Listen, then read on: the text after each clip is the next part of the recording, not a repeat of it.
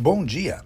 Este que é o seu dia 23 dos 40 da nossa jornada de jejum e oração. Deus te abençoe.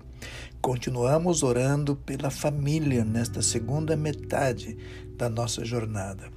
Nesse tempo de quarentena, nesse tempo de família é, fechada, enclausurada, é muito importante que estejamos intercedendo pelos membros da nossa família.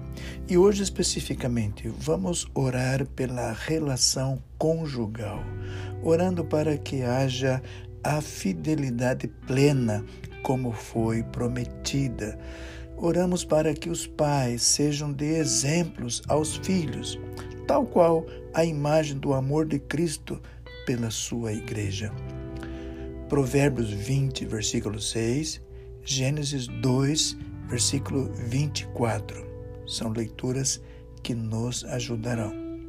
Continuamos também com a leitura no Novo Testamento, hoje iniciando Colossenses, capítulos 1 e 2.